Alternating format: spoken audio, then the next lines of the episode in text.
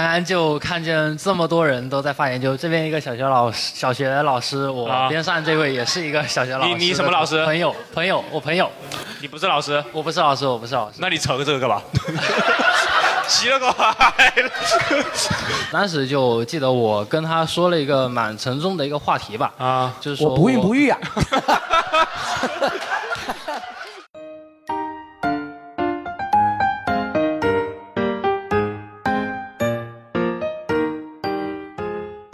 欢迎大家来到今天的胡说八道哦。啊，然后我我是今天的主持人阿宅，然后坐在我边上的呢，大家好，我是阿红。啊，啊，大家好，我是 AI。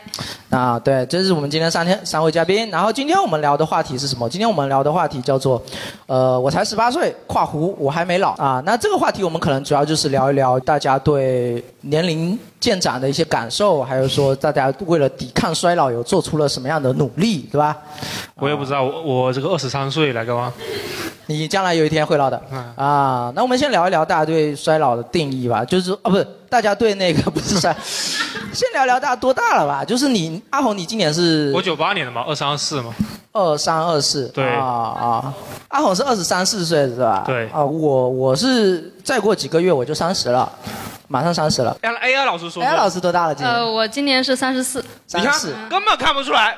哇，都三十四了。为什么说他那个才三十的时候，大家那么真情实感？说我三十的时候就用这么确实的语气？实三三十四有点看不出来。确实是三十四对。啊，那那阿红，你觉得多大年龄算算算年轻？我我如果说出来可能会被观众骂。就我以前的想法，就可能到三字头，三十岁以后就感觉自己已经老了，因为我比较传统啊，我就感觉三十岁之后就跟三三十岁之前是完全不一样的。三十岁之前你可以随便玩嘛，就可以毫无顾忌，毫无顾忌。但三十岁之后，我可能会觉得就没有性能力了，就是。对，这是一方面，这是一方面啊啊不，另一个方面还要还要照顾家庭嘛，照顾孩子啊，照顾父母什么的。你就一直以为三十岁之后你就会有孩子了是吧？对，我我告诉你不一定。阿仔也是这么想的。对，阿仔在我这个年纪也这么想。我当时是觉得三十岁之后可能就从那个男生变男人了。我三十岁之前还能叫自己男生，我还能去、去瞎玩什么的，我还能整天这个对爸妈这个置之不理什么的，跟我讲话我可以爱答不理。对爸妈置之不理。对我妈现在跟我讲话很难跟我聊天，我妈现在跟我聊天，我说嗯嗯嗯，对。你妈一下一般跟你聊什么？我妈，我妈会会找话题，我妈会跟我聊这工作怎么样啊什么的，然后你在上班辛不辛苦啊，就、也就没话找话嘛。确实很难回答。对，我就嗯还可以。然后我妈说你怎么不理我？就你们每天在家进行日常寒暄，对日常就 How are you？非常没有必要你知道常吃了吗之类的对确实，我也觉得年龄大了以后，好像跟父母之间就很少共同话题可以聊，就只能聊一些吃饭啊，或者是说累不累啊，或者是说昨晚睡得好不好啊之类的。还是我的问题，我就是什么时候生孩子啊，然后对什么时候结婚，有没有女朋友啊？今就是年能不能感觉婚好像年轻的时候确实跟父母的这个呃共同语言会少一点。对就是哎我啊，作为一个啊。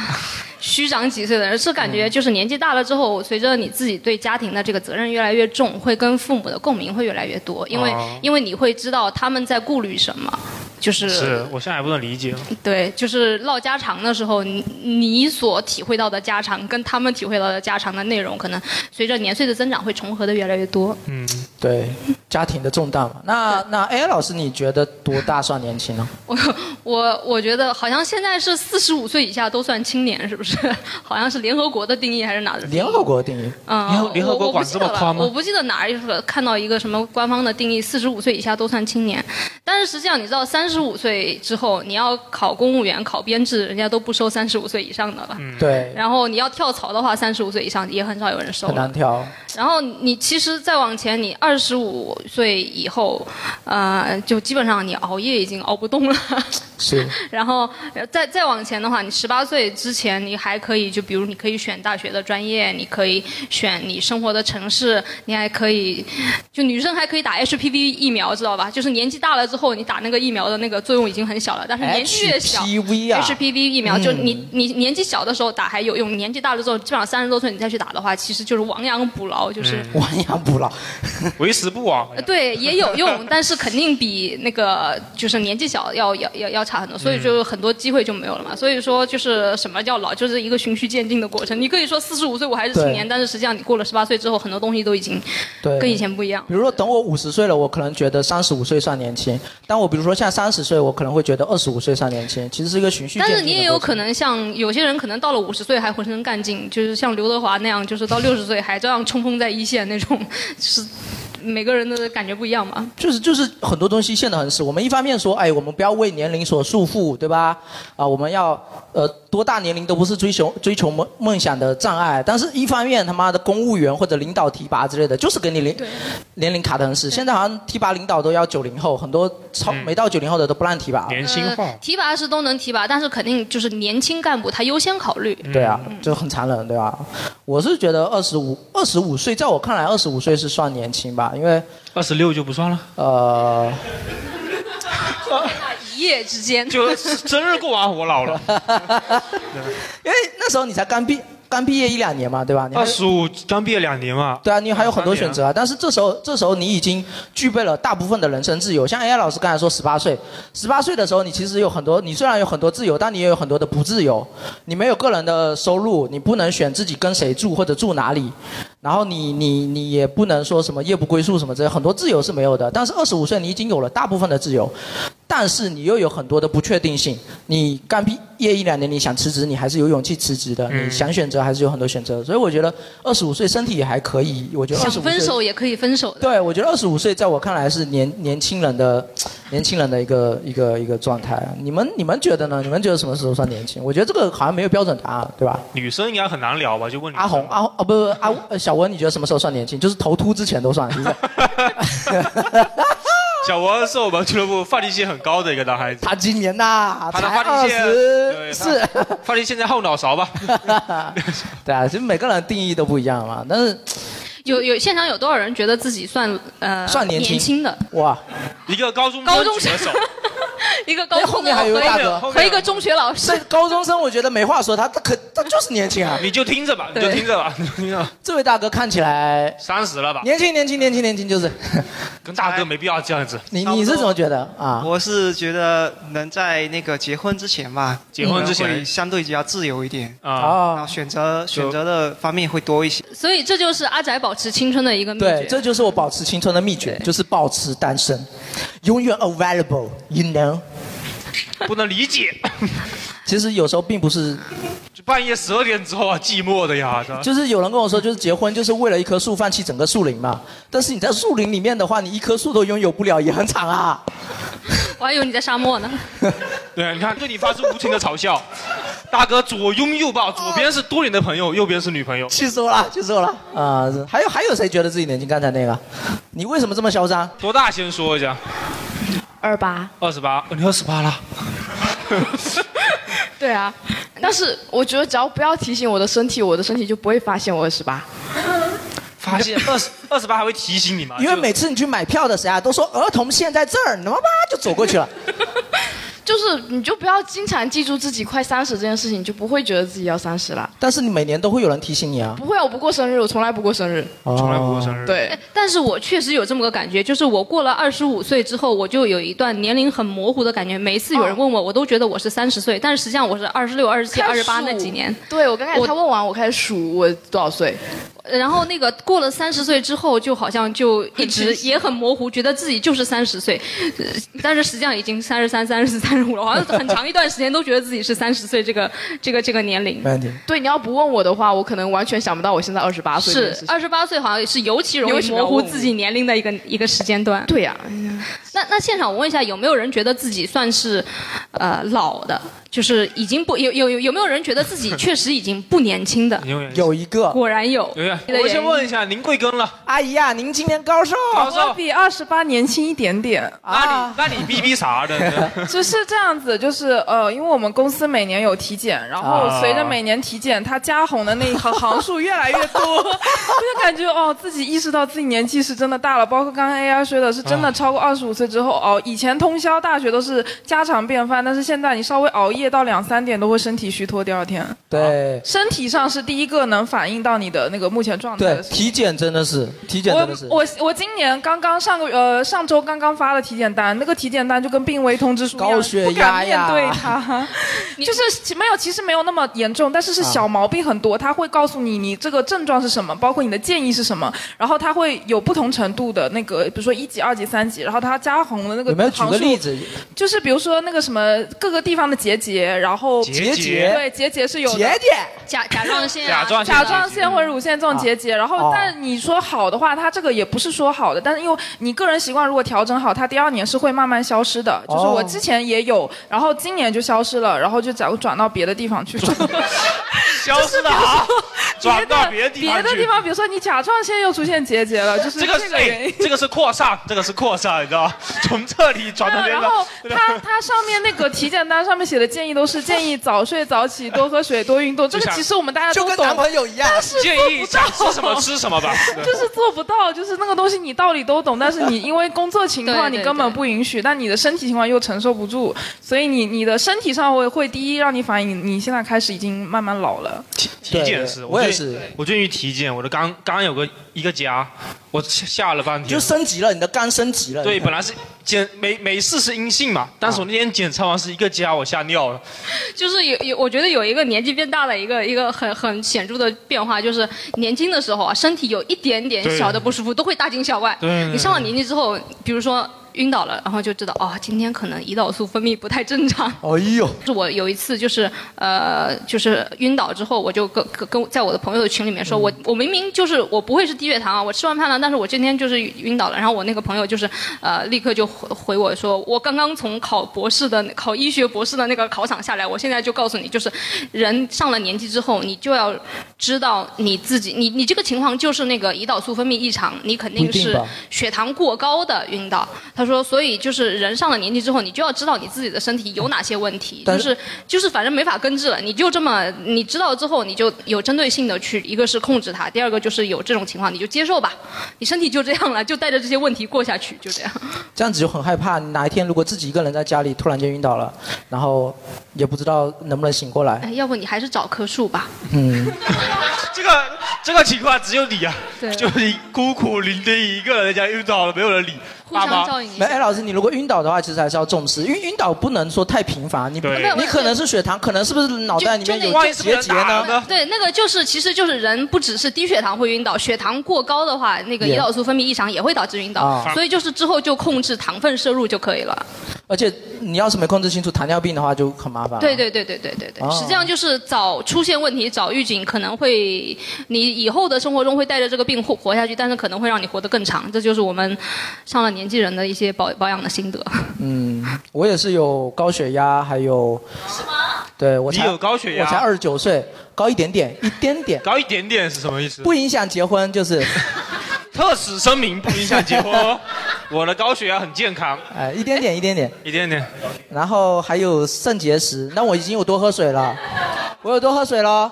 然后你对你你你是不太想结婚啊你啊？你不用把你的婚检报告提前暴露对对对出来。然后就是今年现在就是会有意识的多喝水嘛，然后高血压是没什么，就是就没什么好调整。放放血，对啊，呃，但也就是接受嘛。你们觉得什么什么样？你们年觉得什么样的行为会让你觉得自己年龄大了？除了体检以外，像我自己的话，我就是觉得自己睡眠的变化特别大。以前都能睡懒觉嘛，是吧？我现在最最大的问题是我睡不了懒觉了，哪怕是周末或者是前一天我熬夜熬到两点多，第二天我准时八点八点就会醒。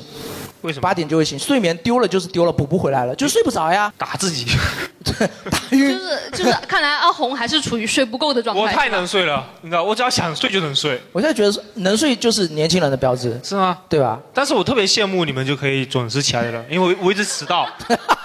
我一个月迟到十三次，你们可以想象。钉钉打卡，我平均每小时上班六小时，太牛了！我迟到太牛了。真的是旱的旱死，涝的涝你有什么？你有什么？你你觉得年龄大了的体现？不是应该年纪大才会容易睡吗？你以后有的是时间睡，为什么是年轻爱睡呢？不是，那你就不懂了。你老了以后有的是时间睡啊、有时间睡和能不能睡着是两码事。对，哦就是说老年人，像我爸妈那一辈也是很难睡，他可能晚上八点起去睡，然后早上四点三点就醒来了，八点去睡，对，然后然后我奶奶都没有八点去睡啊。你妈八点去睡，你奶奶会刷抖音是不是？我奶 然后还有就是他们你说的会睡，可能就是说他们是不规律的会睡，比如说吃完饭突然想睡就睡一会儿，看电视看了看着就睡一哦，会会。犯困。对老年人打盹儿会犯困，对，因为他们的就是心脏的造氧功能可能比较差一点，所以容易缺氧，所以很容易犯困。但是年轻，其实年轻人他需要的睡眠时间会比老年人需要的睡眠时间更长。更多而且我觉得啊，就是像阿红这种年轻人，就是属于白天亢奋过度，所以特别容易睡。然后像上了年纪的人，可能白天也不太兴奋，消耗的能量也比较低，然后晚上也就睡眠质量不好。对，我主要是晚睡，我上班工作日都两三点睡，哦，我每天两三点睡。难怪迟到。对，弹性时间嘛，可以晚点去上班。钉钉打卡能不能三点多的时候就是签到完，然后再去睡，然后就是再去睡，去哪里睡啊？到公司继续哦，只睡。只能在哦，你们有电子围栏是吧？哦，对对对，我就好羡慕这些熬得动夜又睡得着觉的人啊！对，那 A 老师就是实际上，你看我今天晚上是七点半要过来聊天会，我就必须来杯咖啡提个神了，不然的话，我觉得我坐在这儿可能就会 你也是八就会。犯困，也不是会睡，但是会就没精神，哦到晚上就会没精神，呃，所以熬夜也熬不动，但是呢，睡眠质量呢又不好，就是确实是，哎呀，讲的好心酸啊，不要讲那么沉重的话题。太沉重了，妈的！但是你们都几点睡？我觉得年轻人都两三点睡。你们还有吗？就是还有人有有有通过比如说什么迹象，发现自己好像年龄变大了啊？这位搞外贸的朋友就我前两年还觉得我挺年轻的，啊你今年多大？先说呀。呃，我今年二十九。二十九。啊，同龄嘛。嗯 OK。哎，是是长得有点老了，是跟你一模一样大。一 看看人家长得英俊潇洒。感觉像是你的外甥。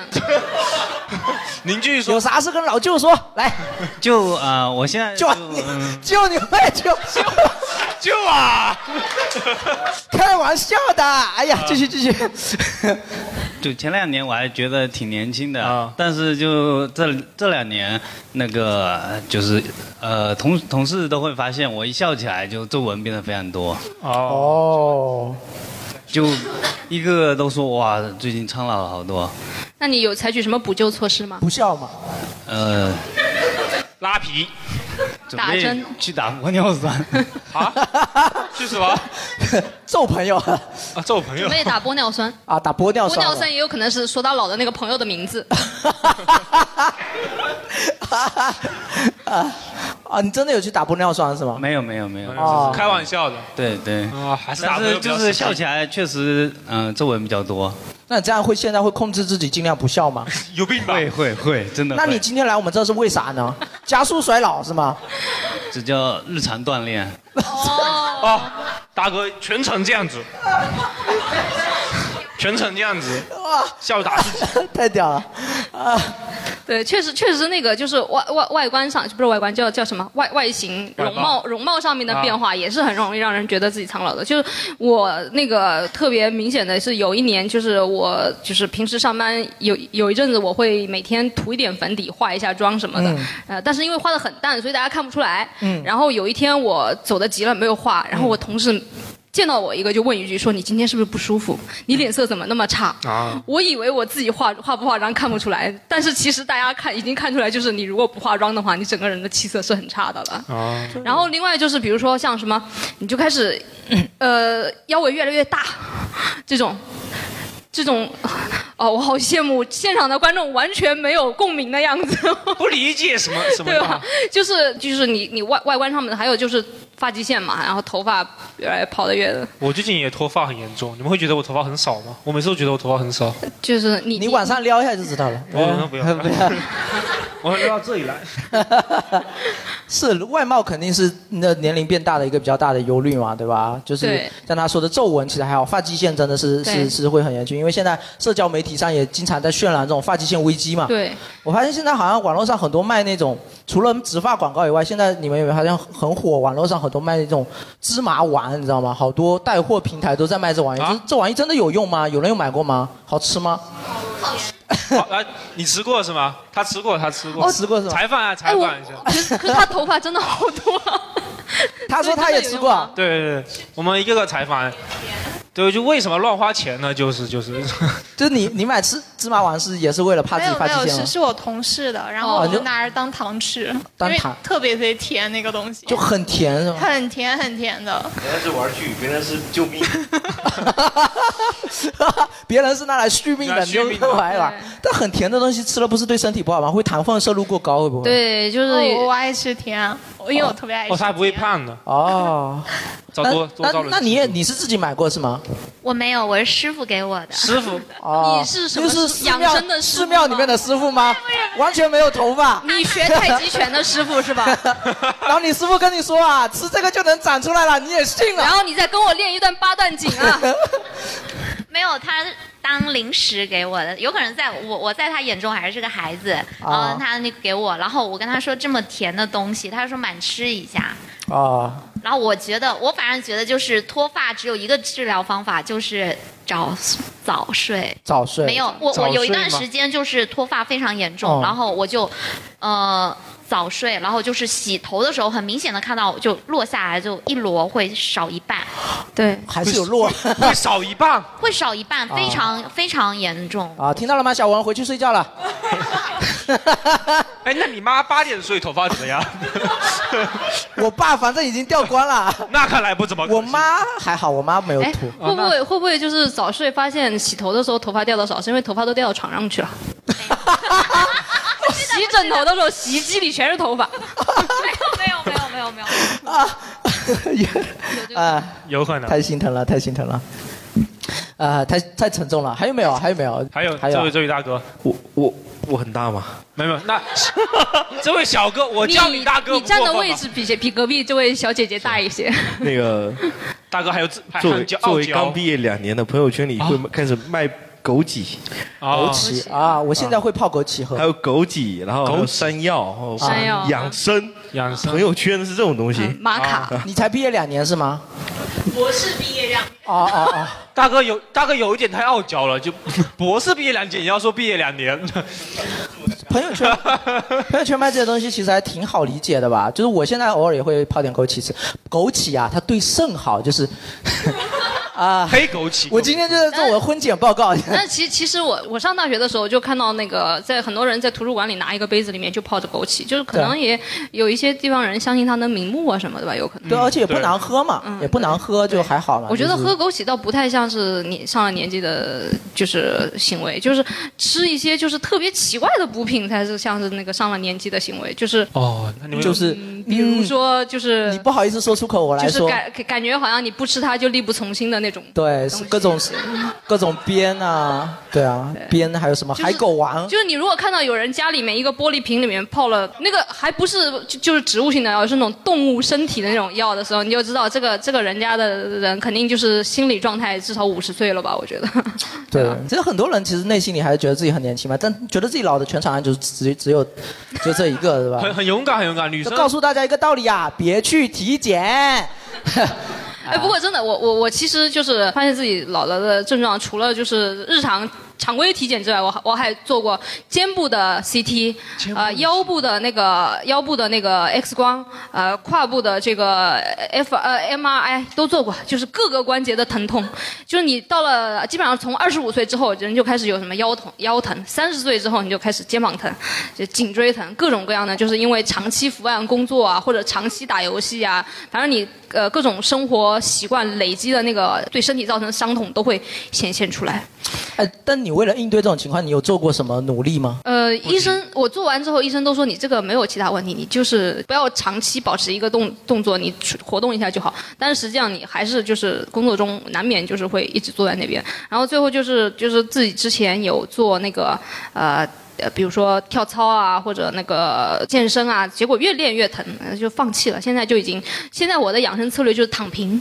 就是不努力，就躺着就不动，就是你躺着让让自己身体自己恢复这样。你为养生做过什么努力？我为养生做的就是不努力。对，大概就是这个逻辑啊。刚刚讲那个 AI 讲这个，我想起来一个事情，就是我之前也是因为就是腰痛嘛，就是因为我们办公，我我经常跑办公室，然后也也经常去工地什么的。因为我们的体检公司体检套餐是呃那个金额会比你的套餐是多一点的，也就是说你有一部分的那个支呃额外的部分是你可以选别的套餐。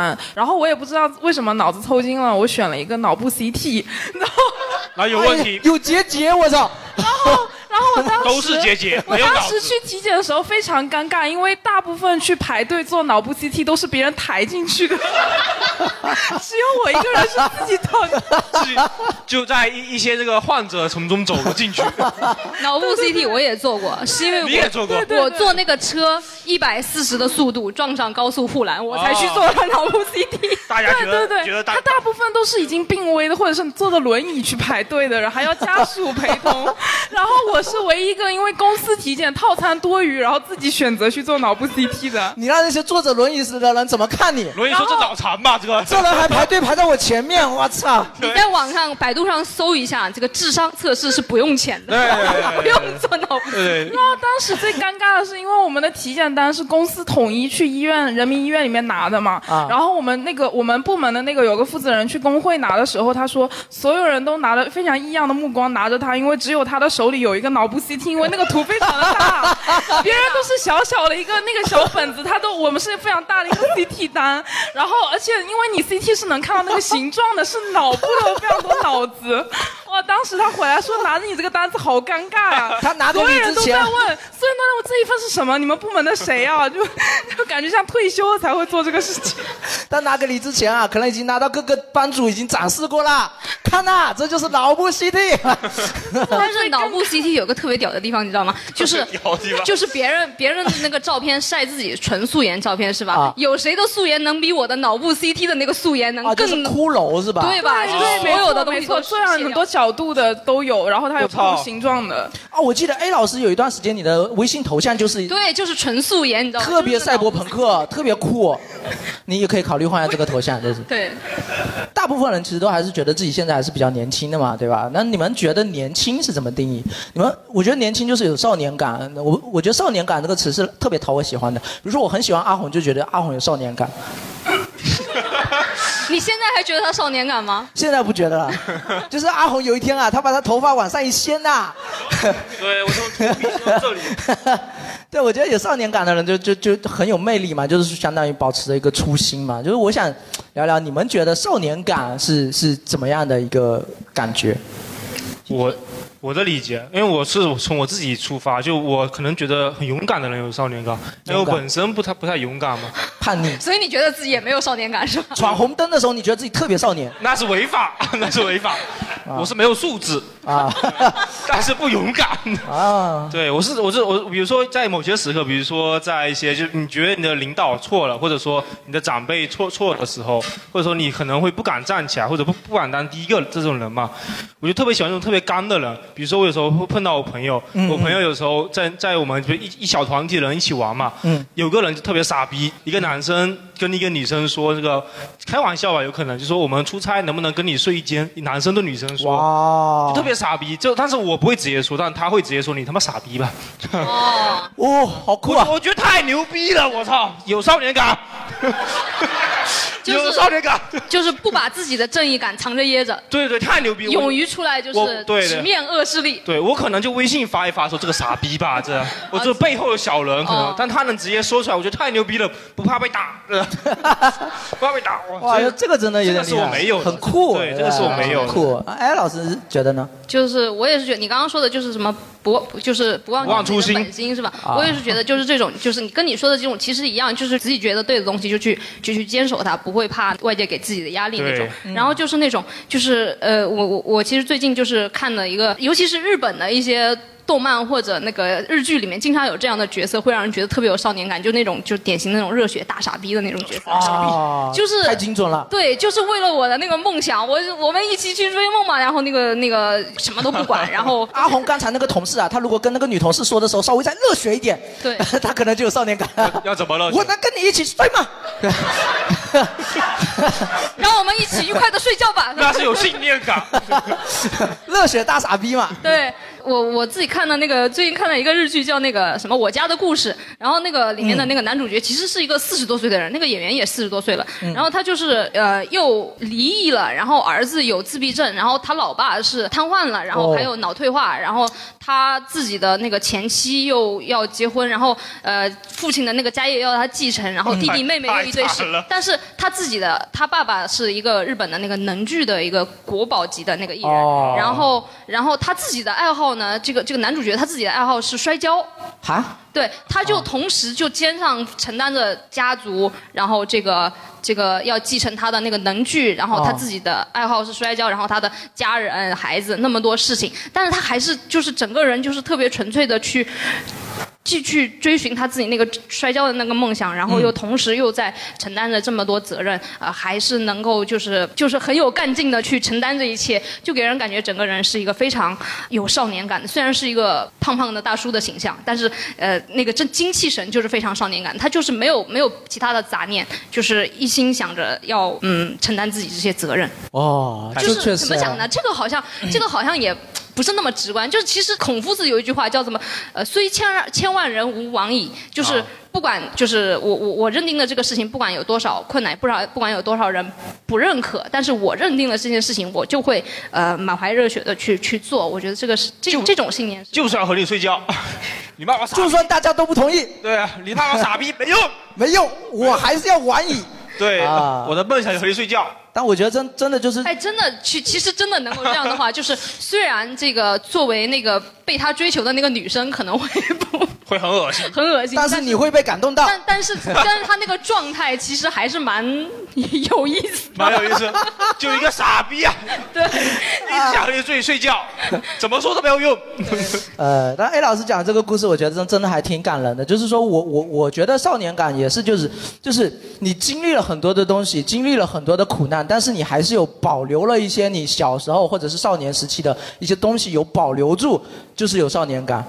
对，然后还有就是那种就是求知欲、探索的那个精神，就是说我不会认为我现在我自己认定的事情就全都是对的，大家都要按照我的认定的事情来做，而是说我愿意接受新的呃知识、新的那个经历、新的观点，然后去充实我的世界观，充实我的我的知识知识库，这样。对，其实我对少年感的理解还比较肤浅，我可能就觉得一些表面的东西会给我带来直观的少年感的感觉，比如说我会觉得那些嗯特别开得起玩笑，愿意跟别人开玩笑，也愿意被开玩笑，很调皮的那种人是有少年感的。当然，他这种玩笑不是那种很油腻的，比如说我们现在发现很多人很油腻的开玩笑是怎么开，就很喜欢那种假意奉承，比如说碰到了哦洪总啊洪总，哎呀你最近混得太好了，哎我怎么行啊，我才一个月才赚多少啊，可能都不到你一天的收入啊那当然，这种是很油腻的。那当然，有便宜不占是傻逼啊！阿红你好油腻哦，好讨厌啊！对这种人我也很讨厌了，就是就是一开始很社会嘛，就非常社会的人我也很讨厌，就一开始什么就说啊这是你家公子啊什么的，有有有长辈又说这是你家公子、你家公主啊什么的，我就觉得我操没必要。然后还有就是那种呃，就是叫什么倚老卖老的、仗势欺人的那种啊。啊、什么三十多岁的人去骗十八岁小姑娘跟他喝酒的那种，哦，就很就很这就是这就是叫做油腻了。对啊，就很就完全没有少年感了，对不对？然 后还有就是我觉得很直观的一个就是比如说，比如说男生会保留一些小时候的爱好，比如说像像有些人喜欢拼高达，有些人喜欢玩游戏，游戏玩的卡片一直到保持到现在。然后还有还有就是他说话的声音如果有一点少年音，就是变声期的声音，像像张震岳你们知道吗？我觉得张震岳的声音，我如果不看他的脸的话 我就觉得很有少年感啊。当你在爽爽爽！算了，算了，算算了算了算了算了算了算了哎呀有事说事比唱歌哎但是真的就有些但是有些行为就是你一旦油腻了你的少年感就全丢了你们有没有见识过就是现实生活中有一些很油你们觉得很油腻的行为让让你们觉得我操这人这人不是个有少年感的人是一个很油腻的人有这种故事吗就你指着我干嘛大家说，大家说当众唱歌，这段会剪掉的。哎，没有证据，有吗？有你们有没有觉得你们觉得典型的那种就是就是不少年的，就是老气的油腻的那种行为？对我看到我很多，比如说高中的同学，当时在一起玩的时候，真的都是一起度过青春、充满少年气的那群人。然后有其中有个别吧，然后我现在就会觉得，真的就变得很俗气、很老气、很世俗，对吧？比如说，比如说有朋友从外地来了，他会假装很热情，还说：“哎呀，今晚有没有空啊？一起吃饭啊？”还是说你单位已经有安排啦？当然有吧。对啊，就是应该有吧就是假意很热情之类的，但是但是实际上又又有很多这种就是看似社交技巧很高，但对其实有拙劣的破绽。对，其实他好像又又又不是很想来啊，之之类的这种，就是那会让人觉得蛮蛮蛮灰心的啊。小文友，不能说我 我觉得阿，我觉得阿虎旁边跟阿宅啊，就 motherfucker。就有些人他就很油腻。我有一个朋友，嗯他有一个同事啊，也不是啊，有一个就有一个朋友，他就觉得自己很幽默，觉得啊，对，就去吃饭，看到一个认识的别的部门的女生，也就也就只是认识嘛，也不是什么朋友，啊看到他们站在那边，也不知道他等谁，来一句啊，你是在等我吗？啊，你说 Holy shit！对啊，就大哥，这不比唱歌油腻吗？对啊，就好油，就很油，但他觉得自己很幽默、很风趣。哦然后还有就是那种，我像有些高中就从小玩到大的朋友嘛，对，后来没联系，然后过年偶尔聚一聚，然后他们就开始聊一些，会聊一些跟身份完全不匹配的东西。你说我们一个二十二十出头的人在那边聊房子、聊房价、聊车，聊，然后就比如说自己家买了什么车，然后别人还要数落一下这个车不太好，这个不太，可是你自己月薪才八千呢，现在还还没六千，八千很低吗？哎，八千很低也八千，我操，跟我差不多。对啊，对。是小文是不是在跟我们炫耀？哎，不是，就那个意思嘛，就完就聊一些空虚的东西，就这就完全没有少年感，还不如聊一聊自己我们高中的时候去炸的粪坑啊之类的。对，高中炸粪坑有点幼稚，说实话。高中才炸粪坑吗？对不对？高中还炸粪坑，还炸粪坑的，那个坑我们要炸到三十岁。有少年感，有少年感，啊有少年感。我是觉得就那种二十五岁还能在一起，比谁尿尿尿得远的，那才是真的少年感，你知道吗？我跟你讲，五十岁比这个才牛逼呢。二十五岁五十岁，五十岁看谁鞋的鞋子不湿，你知道吗？对。但你们为了就是为了保持自己心态年轻，有做过什么努力吗？比如说健身啊，或者什么之类的，有为了保持自己身心态或身体年轻，有做过什么努力吗？这位大哥有。澄清一下啊，我没有博士毕业啊。然 后第二个是我工作三年完，然后有坚持一样事情，就是以前没学音乐，现在开始学音乐。啊，哦，对，很牛逼，学音乐，然后什么什么是乐器吗？还是钢琴和钢琴和作曲？以前没有玩过这个。那那你会当众弹奏或者演唱吗？我会，我到了工作以后就会了。哇因为我们相当于企事业单位的话，会有那种比赛嘛。然哦，后上台完以后，觉得哎呦还不错，就搞一个这个。就除了自己的身材走样完了，其他都还不错。啊，就是确确就是学一个新的那个对技能是吧？对对我也觉得学一个就是好像新的东西，保持自己心态的。就是完全没学习接触过的是一种保持年轻的一个很好的对对方法。，就原来是做相当于做建筑类的，嗯，然后现在去接触一个新的一些音乐类的，都是一些很年轻的玩乐队，你知道吗？啊，跟他们在一起就，他们有的是零零后，你就会感觉跟他们在一起就非常的 happy，但是他们有时候开的梗根本听不懂。就是开始吸年轻人的那个年轻的气息来吸补气苍老的灵魂。反哺，反哺，准备反哺了对，就差不多是这种学自己学习乐器音乐，对对对音乐会让人家不会老。就对对对就我虽然说我这个年龄看起来很苍老，但是我其实年龄很小了，。其实你看上去确实是像刚毕业没几年，就是，但是他说你是博士毕业，我也觉得也很合理。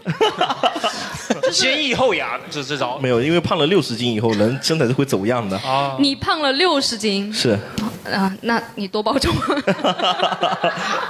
那个确实啊，我是觉得就是学习是能让人保持年轻的感觉的，因为你不不停的接受的都是新的接到东西，新的东西。然后你不停的要保持你的观念接受新的东西，你不能用陈腐的东呃那个经验去对待它，你你要不停的清空自己的知识，你要去接受新的知识，然后还要去练习，然后去还呃可能你学习过程中还要接触到不同的人，这种这个过程是是让你觉得自己自己的脑子是一直在更新的，这就是一个特别像年轻时候就是上学的时候那种感觉，就会就包括我来那个福福利社之后，就是开始呃上台讲脱口秀之后，就会感觉自己在积累新的经验，在刷新新的经验，就感觉自己会有一个更新的状态一样。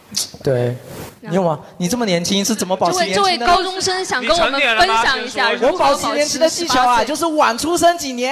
就是我高中毕业，我也是要出去补一些课，就什么四级什么的嘛。嗯。然后就是，包括在，包括在用毕业了，毕业了，然后就在学校的话会有，因为老师他的年龄就是都是要么就是二十几岁，然后嗯四十几、五十几、六十几都有，就有有的老师会想很强行的融入他的学生，哦，他根本就融入不进去。哦。就其实有的时候就是没有必要，就比如说，如果我们哪怕觉得一个老师他挺落伍的，但他其实就老的也很可爱，我们也是愿意跟他做朋友，就不想伤害他。对，就我们现不是就是老，但是老的可爱的那种。对，吧这时候就会觉得很可爱嘛，就是。对，就哦比如说有的老师他六十几岁，我们就会觉得他跟我们的奶奶一样的，就觉得很他很慈祥。嗯那有的老师三十几岁，他就天天刷抖音，然后刷完抖音就把那三十几岁不能刷抖音吗？不是没有没有 卸载。三十几岁他在抖音上就是他就是自以为就很幽默，就有跟同学有话题聊，然后就很尴尬。有的时候就我们并不想跟他聊。有没有具体例子？比如说他会跟你们聊什么？就他会很认真的去看待一些，就比如说那个呃，你们也有讲过嘛，就是危险、危险、危险、危险那个。危险，危险，危险，危险！好久不又来了，你看，公共场合唱歌有你，哎，然后就是这么记仇好不好？然后那个老师就是看了福利社的那个视频，就你们当时也是在这边说，就是说有飞机起飞的时候在放那个危险危险危险。啊我们老师就说，那这样万一飞飞机真的失事了怎么办？你们可千万不敢这样子。老师多少有点道理，就是也不是没有可能，就是就危险危险危险就是。就是说我们一些比如说就是开玩笑的东西，可能年龄大的人他不知不知道是开玩笑，还以为是当真的。就是说，比如说我外婆特别看不看不了吐槽大会。他说吐槽大会这种人怎么这种节目怎么会有人看啊？他们在，他们就是在骂人啊，他们被骂了怎么会笑啊？他们怎么不生气啊？没皮没脸气了。对他们就是不不不能体会到这是一个玩笑，他觉得要两个人互相夸赞，然后互相互相大家其乐融融笑嘻嘻才是好的，就是我我感觉他刚刚说的那种就是强行幽默的情况，我想起来我我以前有一个同事，他其实也很年轻，呃。当然那那时候就是好几年前了，我看到他一个人默默地坐在角落那边，就是一边发呆一边在那边背那个网络流行词，为什么呢？背 就是为了将来跟大家聊天的时候能够用上。你知道那个时候很很很早之前，他那我听他在那边念叨，然而并没有什么卵用，在那反复说这一句话，你知道吗？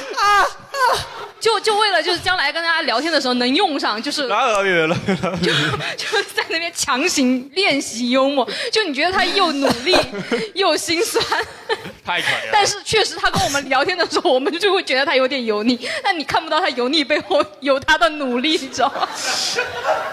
他背完以后啊，这流行词就过时了。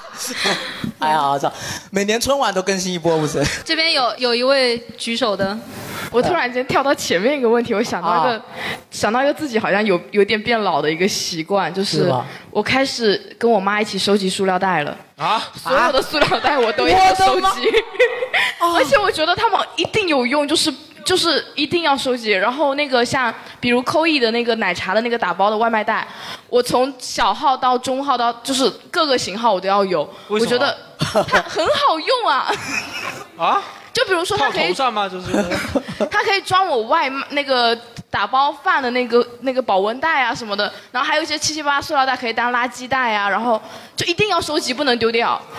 就你家里会有三个大柜子，里面全都是放塑料袋的那种。呃，就是我有个电视柜，下面是一排过去嘛，然后全是塑料袋。啊，这我觉得也就是家里房子大的人闲得无聊。对，嗯，然后然后还有就是我小时候一直不能理解，我奶奶有个习惯，我小时候很不能理解，就是她拿那种老人家那种肉色丝肉色丝袜，老人家的肉色丝袜是，然后 不要那么兴奋，你打的还挺奇怪啊。你兴奋起来了吗？你对我奶奶到底有什么想法？就是拿那个丝袜，然后把一些就是用的剩下一点点的肥皂，然后一起打结绑在那个丝袜里用，作为武器。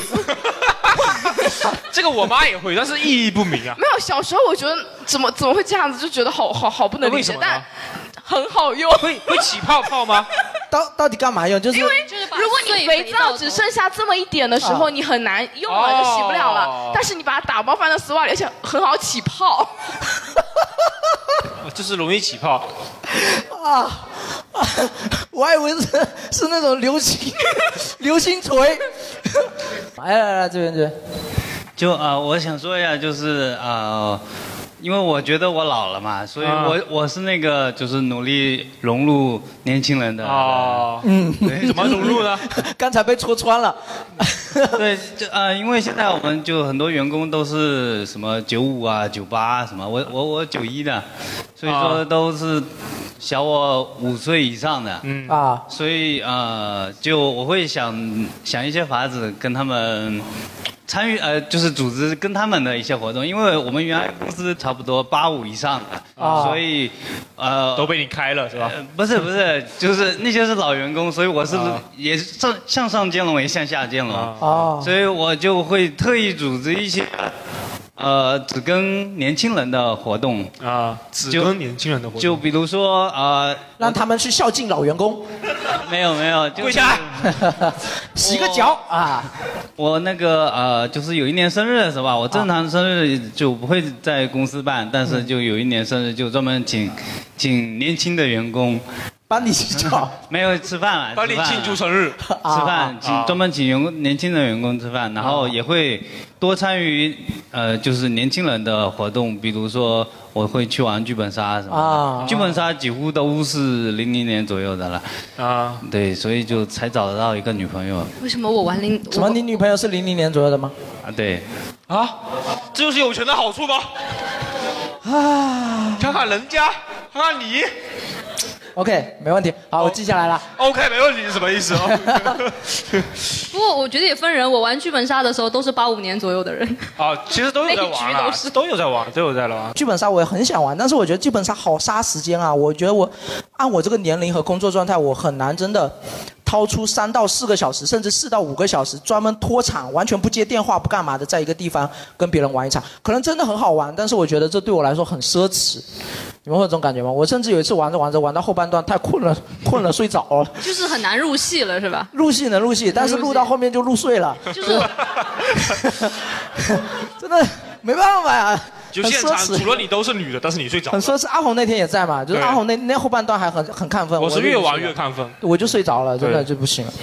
就是不能晚上玩，是吧？必须早上就是五点钟到公园遛完鸟之后回来，哎，我们来剧本杀，这样可以。有考虑晨练嘛？就是 呃，其实是可以啦，可以的，但早上要上班嘛。嗯、还有吗？哎，这边哎哎哎啊，漂亮的小姐姐，今天一个人来的吗？对，一个人。哇哦啊！干什么？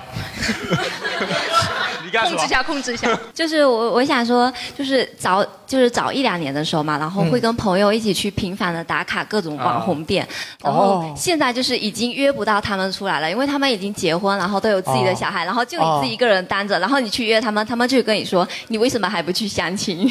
哎哎哎哎，为什么还不去相亲啊？对啊，为什么还不去相亲呢？就是邮箱啊，邮箱哦，没想到。八仔最近也也也在相亲，就是。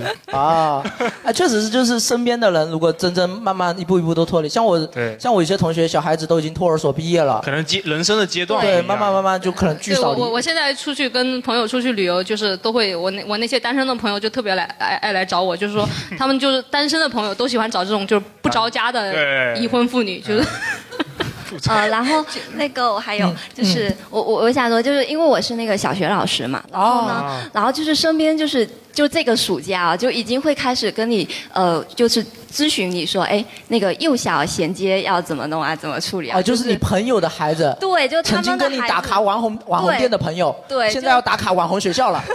就是对，然后他们就会说，哎，幼幼小衔接要注意什么啊，然后就开始问我一些这种问题，我就觉得哦啊，自己真的老了。对对对，会会会。我同学也是啊，我同学也是。现在他们吃饭的时候，我插不进话，他们都在聊什么学区房，聊聊聊带孩子，聊坐月子什么之类的，我完全插不进话，我都没办法跟他们聊天。来来来，这边这这边有。我啊，一个一个来一个还有一个来一个来。没有，我我也是小学语文老师嘛，然后我我身边的那个嗯初中的同学，嗯他就是孩子已经幼小衔接了，然后他就是今年孩子读一年级，他就经常会过来问我，哎，一年级，呃，拼音啊又怎么样啊，生字又怎么样啊，阅读又怎么样啊？对，他会。一直过来聊，因为我们以前就是他还没有生二胎之前，然后他嗯会跟我聊这些，孩子才上幼儿园，然后会跟我聊这些，然后就聊的不是很多，我们还在聊风还不多呀。嗯，还聊的不是很多，就是没有像今年这么密集，就啊还在、我们还在风花雪月，还在那边说这家店哪里好吃，那边哪里好玩。嗯然后他出来也都不带孩子的，但是从今年开始，他孩子上了一年级之后，就跟着他了，就出来就是很想揍他，一个男孩子，非常皮，能在地板上打滚的。如果你有孩子了，你可能就可以带着孩子跟他一起，就是孩子跟孩子之间一起玩，一起遛娃之类的。但是现在就是如果没有的话，就会觉得差太多了，就会有点脱节，就啊差太多是吧？对差太多了。就有点脱节。而且他二胎都已经出来了，哦，嗯，就更可怕，他就完全就待在家里了，就肯定约不出来。我们如果要相见，只能去他那个其实就是我最近有一个体验，就是虽然我没有孩子，但是我最近在玩一个游戏，叫做《战神四》。这个游戏里面呢，就是 Jerry 前阵子在玩的那个，他推荐的嘛。对就是有个然后那个那个啊里面就是他主角是战神嘛，但是他带着他的小孩，这个游戏整个过程是他带着小孩一起去打怪的。然后这个这个过程就特别有意思，就是。你在那个小孩他你是没有办法操纵他的，但是你可以给他发送一些指令，但是你不能，你只能操纵主角，不能操纵那个小孩。那个小孩啊是跟着你一直，你打架的话，他会在旁边帮手什么的。帮你打啊。对，然后在游戏随着游戏的进行，你收集的那些材料，你要升级装备嘛。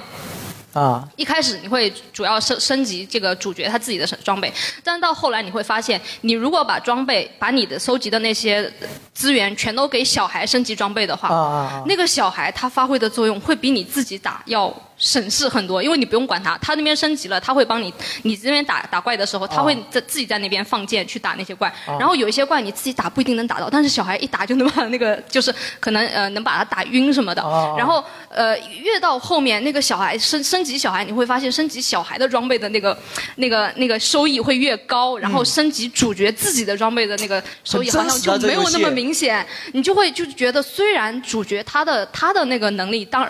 当然不会退化，主角的那个能力他一直都是那个战神的那个那那那一直都很难能打嘛。但是随着小孩的那个能力越来越提升啊，你就会觉得，就是虽然表面上看没有变化，但是你心态上会觉得哦，战神真的老了，就是感觉好像就是哦，玩着游戏玩着玩着觉得，对啊，你就会觉得觉得主角老了，老了，就是因为小孩你不用管他，他已经成长那么快了。哦。然后你会不自觉的就会，我愿意把我的所有资源都给这个孩子。然后含着眼泪放下了手柄，对 对，啊就一个老父亲。我玩的时候，而且有时候就小孩就是你帮他呃踹走，就是嘛，你你呃那个那个呃爸爸进去拿一个东西，然后出门一看，小孩自己在原地已经杀了一地的怪了，你知道吗？然后那个小孩在那发脾气说你为什么不管我？然后然后过会儿小孩讲话就就开始跟你阴阳怪气那种感觉，就真的是那种是养小孩的感觉是吗？知道吗？就是、啊就是叛逆了。他他那个他随着他自己的成长，他会跟你有矛盾，然后会还有互动随着自己越来越厉害，就会跟你讲话越来越阴阳怪气那种感觉，就很想打儿子。你知道吗啊，刚才后面还有一位大哥，还有一位大哥哎，大哥，就我们原来初中小学一群人，啊，我们有个群，大概有十几个人。嗯，最开始的时候约篮球可以约整场，三五打五打全场。我有啊啊啊打着打着开始三打三，三打三就开始二打二，二打二开始打单挑。对对对对。然后可能原来就是打球两小时，喝水两分钟。嗯现在可能打球两分钟，喝水两小时。主要是吹牛逼，主要吹牛逼，主要吹牛逼。装备越买越贵，到最后只剩一个人在那边投篮了，是可不是可能原来是安踏，现在大家哎我詹姆斯啊什么，就两分钟就下来休息。就装备越买越好，对对对对是吧？但是球已经打得越来越越来越烂了。哎，是，而且我我我记得我小学的时候其实是有点鄙视，就是球场里面的那些大大叔大大哥的，为什么？就觉得他们打球特别野蛮，特别野蛮，然后又特别多小动作、花招式，然后又特别容易爱爱叫犯规，就觉得他打球都很油腻。啊，对，你不知道，其实你不知道他们如果被碰一下的话，有多容易受伤。哦，对他们油腻是有理由的。呃，但现在好像我们已经逐渐成为了那样的人，就是我们自己也开始变得好像爱犯规，就是喝打打两分钟，喝喝十几分钟水这样子那种，啊，这这确实也是蛮伤感的。哦，我我就突然想起来那个呃，不是说什么保持年轻的方法吗？嗯啊我觉得可以，我应该是从很久之前就一直在看哔哩哔哩。B B 站现在最流行什么梗呀？肌肉金轮，肌肉金轮，肌肉金金龙法王那个金龙啊，就是我有一个想说，就是我怎么样觉得说从年轻到老嘛，就我觉得我是越能越来越能够坦诚的面对自己。比如说年纪小的时候，那个时候，比如说你跟同学吵架，嗯你个傻逼，你傻逼，反弹反弹无效。现在说我确实是傻逼，我傻逼。对，现在现在比如说有人说你这坦诚傻逼，你说哎咋了？什么事儿？怎么样？我傻逼傻逼吧。对，其实我、其实我觉得就是年纪变大了之后，你就会开始越来越能够坦诚的面对自己所有好的和不好的。啊，对，对我也是这样子。哦，是是是，就是就是思想成熟了嘛，很多东西就是我们小时候可能完全没办法 get 到，比如说我现在跟我妹妹说你要好好读书啊什么之类的，我当时别人跟我说这个我也 get 不到，就是要跳出那个时间段才能 get 得到这个这个东西，对吧？哎，哎，还有还有，就以前小时候，我们看父亲那一辈的人聊天，就动不动坐下来，哎，最近尿酸怎么样啊？身体怎么样？血压怎么样？啊，那时候我们见面都是聊一些小孩子聊的东西，然后就觉得父母他们在聊什么？对，尿为什么会酸啊？然后慢慢慢慢，我们长大之后，就同学们聚在一起，就第一个话题就，哎，最近血压高不高啊？然后膝盖痛不痛啊？就这种。给你推荐个医生啊。是是是，尿酸高就会膝盖痛嘛。我现在连尿酸的原理都知道了，因为尿酸会结晶，结晶完然后可能会在膝盖之类的地方造成摩擦，然后会痛痛风啊。是刚刚讲的时候想到一个事情，就是、呃，因为年龄越来越大了，我之前年前的时候，疫情前跟我妈去了一次火葬场，然后就是觉得以前完全没有接触过这方面的事情，然后你的年纪越来越大了，你意识到你可能接触到的亲戚他已经到了离开我们的年纪的时候，你会越来越觉得你自己是不是已经老了、长大了，嗯然后嗯包括呃去年和今年，就是我父母。就是先后都有进医院嘛，然后跟我很像包括有你陪房，尤其是你一个人站在医院走廊，你那个很冷清的时候，你有时候会在想，就是你还能陪父母多久？然后包括你父母呃年纪大的时候，你能够花多少精力去陪他们？这个时候你会突然意识到，你是不是真的老了，已经到了要就是成家，或者是你自己独立来面对这些事情的时候。因为我上次跟我妈去世，我妈的外婆去世了，哦然后这个时候，因为我当时我看到我外婆和我外婆的弟弟妹妹在哭的时候，我没有特别大的情绪，就是没有非常伤感，因为我、我妈妈的外婆跟我来说其实算隔代了，就是没有说特别呃很难过。但是我在想，如果某有一天我外婆或者是我的爷爷奶奶躺进去了，那我当时会不会觉得伤心？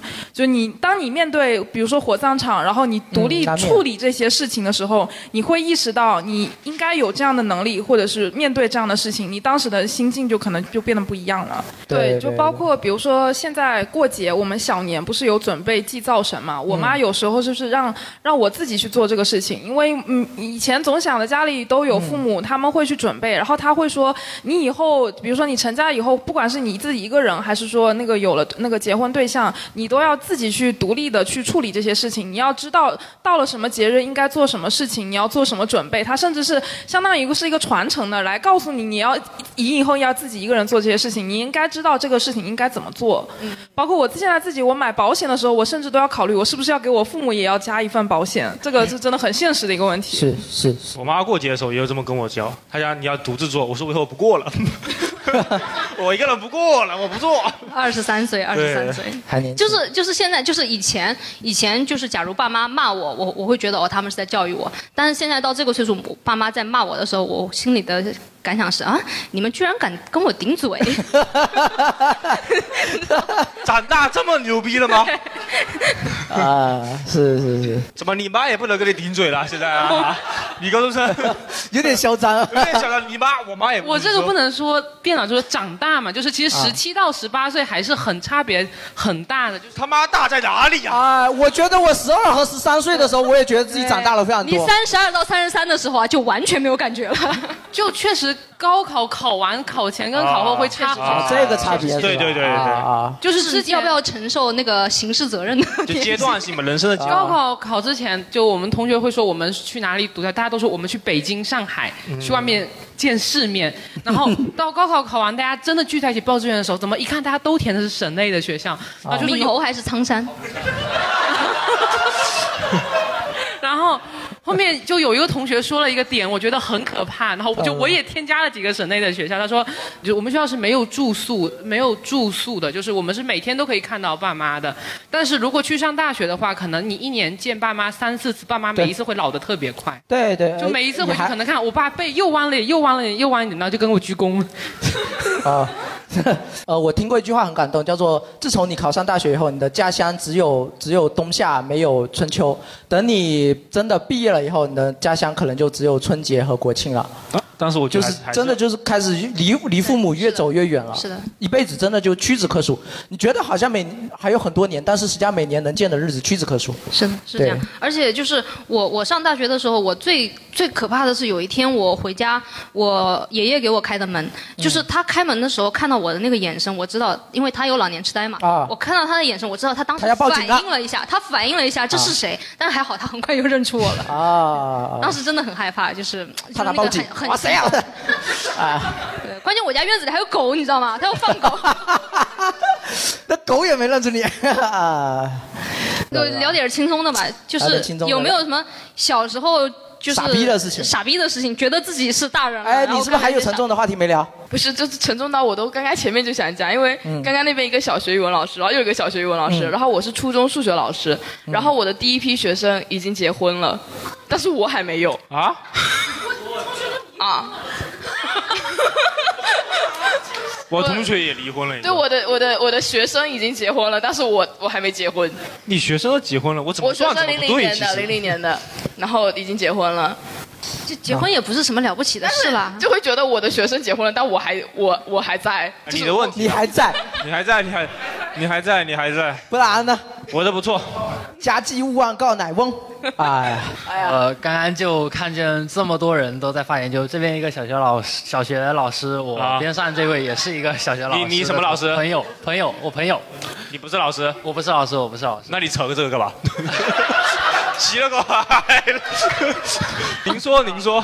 前段时间年前的时候，跟我妈有在那边聊天，嗯就是说她肯定就是我自己作为她的孩子嘛，她肯定是希望自己的孩子将来要么赚大钱啊，要么幸福。那在我大学毕业之前，两个节点的话，跟刚刚那个小姐姐是挺像的。就大学毕业之前，她一直就是口头在问你说，呃，成绩怎么样？然后最近的话，在学校跟同学关系处的怎么样？这都是铺垫，重点要来了，重点要来了啊！重点要来就是毕业之后，然后就是在问，哎，对象在哪里？对象去哪里找？然后我当时就记得我跟他说了一个蛮沉重的一个话题吧，啊，就是说我不孕不育啊！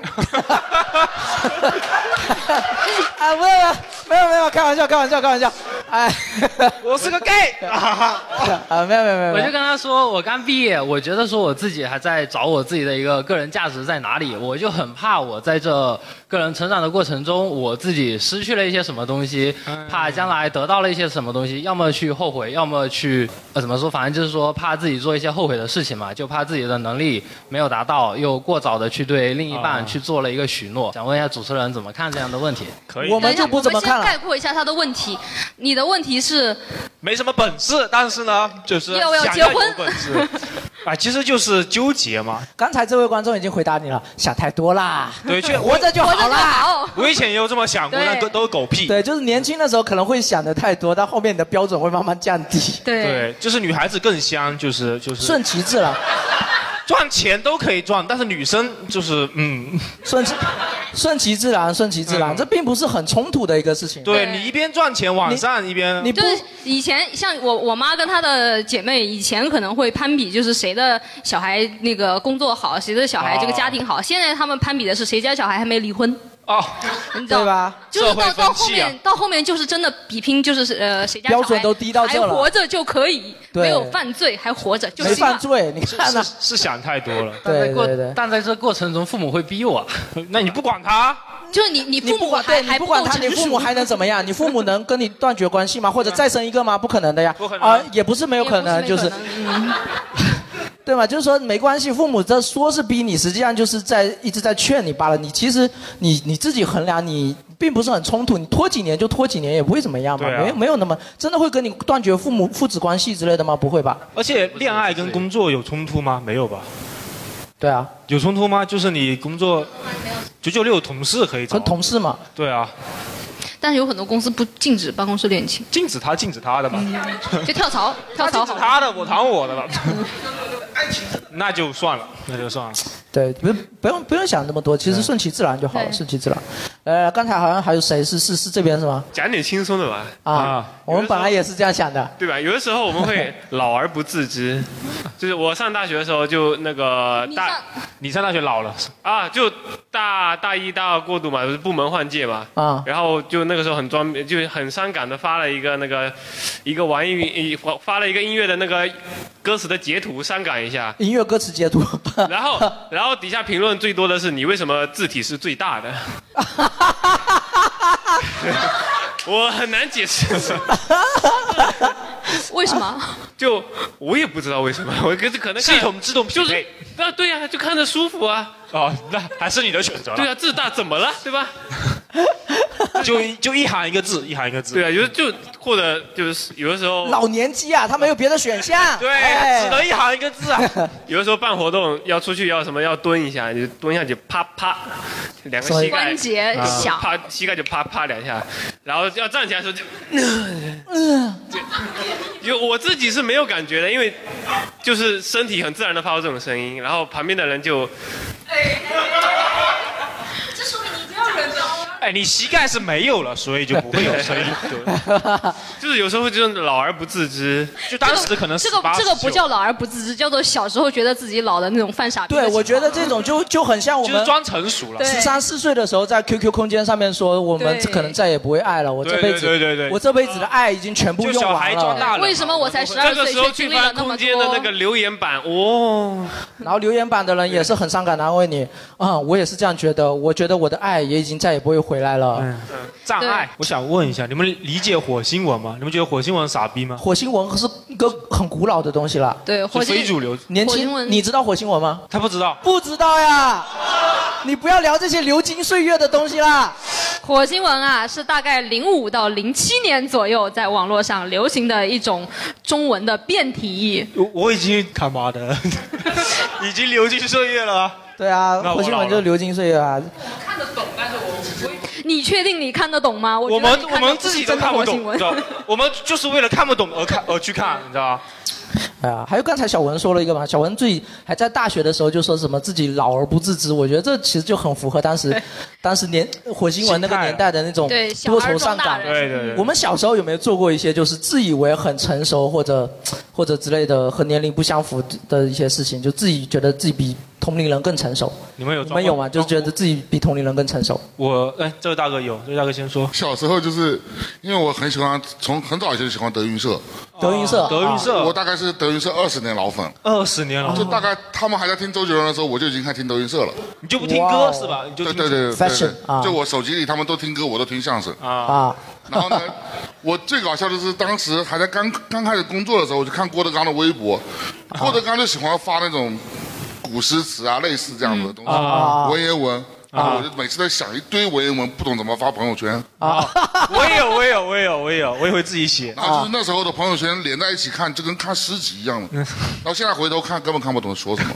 自己都看不懂了，自己发的朋友圈看似很高深，其实没屁。看似很高深，对对其实对，没屁用。对对对。哇，那你真的还真的是非常爱德云社，爱到就是追郭德纲的朋友圈的写作方式的那种。不不，朋友圈啊，我们有微博的写作方式，语言风格，就去模仿他的微博怎么更新的，你也怎么更新？啊不不不，就是学习他那个体，学他那个学他体，就是就是那个语言风格，就是。哦，好，那今天其实也聊了很多，时间也已经差不多了。我觉得今天这个话题吧，就是我们其实人很人就是自然的一个生物，都有出生、成长、成熟、衰老的。我觉得这都是自然规律，我们其实没必要去勉强自己说，比如说真的老了以后，还硬要说，哎，一定要强迫自己说服自己说我还没老，哎，老了就是老了嘛，对吧？就接受嘛，顺其自然接受。那也不要说趁自己还十十几二十岁或者二三十岁的时候去硬说自己说，哎，我觉得自己已经老了，我已经没有力量了，我已经没有未来了，没有希望了，也没必要故意去把自己想得很老。我觉得就是顺应的这个自然的趋势就好了嘛，对吧？对，就我觉得啊人只要能够就是保持这个好奇心，呃，保持这种就是呃嗯接受新事物的能力，就对，不管是对于年轻人，对于老人，可能有人就十几岁的时候就觉得我就应该这样，就是已经固步自封了，但是有可能有人到了九十岁还能学习新的，呃，那个那个那个知识之类的。对，只不过不能考公务员了嘛。对呀、就是不能考公务员，不就不能考公务员吗？就是你还是可以，就是永远还可以炒股。对，炒股，然后还能就是对对对。赢过赢过赢过年化百分之十 五。对对对，对行行行，那今天就聊到这边，聊到这边，然后就是谢谢大家参与今天的录制，谢谢大家。